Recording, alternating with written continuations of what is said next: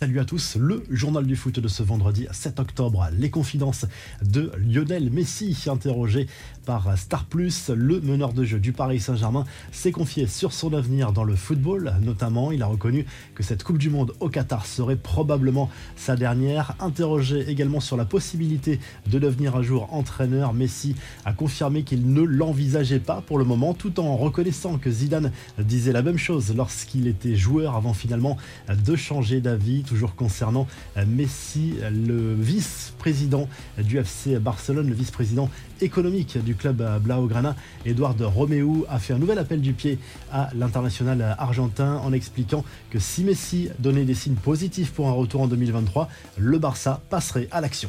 Nouvelle révélation sur le contrat signé par Erling Haaland avec Manchester City. L'attaquant norvégien aurait négocié des primes stratosphériques et pourrait toucher jusqu'à 50 millions d'euros par saison. D'après le Daily Mail, le quotidien britannique explique qu'Haaland bénéficie d'un salaire aligné sur les autres stars du club, mais les bonus liés à ses performances pourraient faire exploser la note, surtout au rythme où il enchaîne les buts. Déjà 17 réalisations en 12 matchs cette saison, toutes compétitions confondues. Reste à savoir si les informations révélées sur son salaire pourraient gêner l'harmonie au sein du vestiaire de Pep Guardiola. Toujours concernant Haaland, des supporters anglais ont lancé une pétition humoristique qui demande l'exclusion du Norvégien de la Première Ligue au prétexte qu'il est un robot et non un être humain, preuve que les Anglais ont beaucoup d'humour. Elle a recueilli plus de 2 millions de signatures avant d'être supprimée. Retour à présent sur les matchs de Coupe d'Europe disputés jeudi soir. Ça s'est bien passé dans l'ensemble pour les clubs français. Rennes s'est imposé sur le fil de buts à 1 au Horizon Park contre le Dynamo Kiev avec un but en fin de match pour le prometteur Désiré Doué, devenu à 17 ans et 125 jours le plus jeune buteur français de l'histoire en Coupe d'Europe. Monaco a dominé Trabzonspor 3 buts à 1. Nantes, en revanche, a perdu sur le terrain de Fribourg.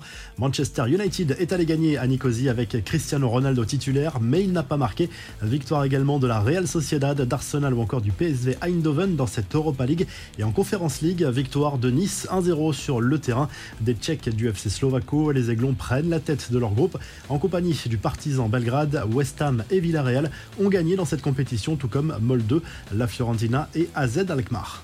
Les infos en bref, Franck Ribéry va sans doute raccrocher les crampons. L'attaquant français devrait résilier son contrat avec la Salernitana en raison de blessures à répétition qui l'empêchent de rejouer. À 39 ans, il pourrait annoncer dans le même temps sa retraite, à en croire la presse italienne. On reparle de Lionel Messi. Selon l'équipe, l'Argentin est touché au mollet. Il a demandé à être remplacé en fin de match contre Benfica après avoir ressenti une douleur. L'attaquant parisien souffre d'une petite contracture sans gravité. Pas d'inquiétude pour les supporters parisiens.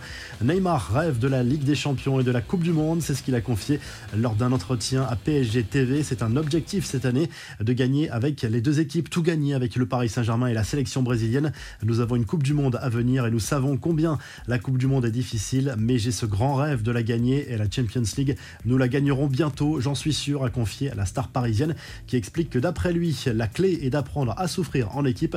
Grosse frayeur pour André Di Maria, selon les médias italiens, l'ailier argentin a échappé de peu à un cambriolage jeudi soir dans sa maison à Turin. Trois malfaiteurs ont tenté de s'introduire dans sa villa alors que l'ex-joueur du PSG et sa famille étaient à l'intérieur avec euh, Dusan Vlaovic. Visiblement, l'un des trois cambrioleurs a été arrêté par la police. C'est un agent de sécurité qui les a repérés. Di Maria avait déjà été cambriolé à Manchester et à Paris.